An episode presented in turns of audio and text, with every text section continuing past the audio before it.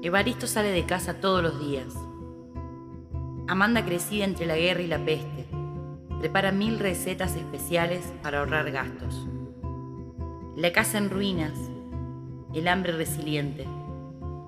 Una vida de estropajos y lentitud a la sombra de una represa virtual, una barrera ideológica y económica que construyen los mercados, los gobiernos y las empresas.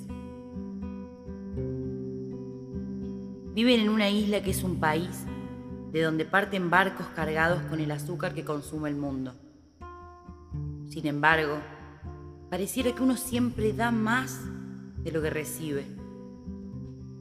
El río del desarrollo está impedido por la represa y a su sombra, Amanda y Evaristo alimentan a sus hijos con mil recetas de ranas y roedores.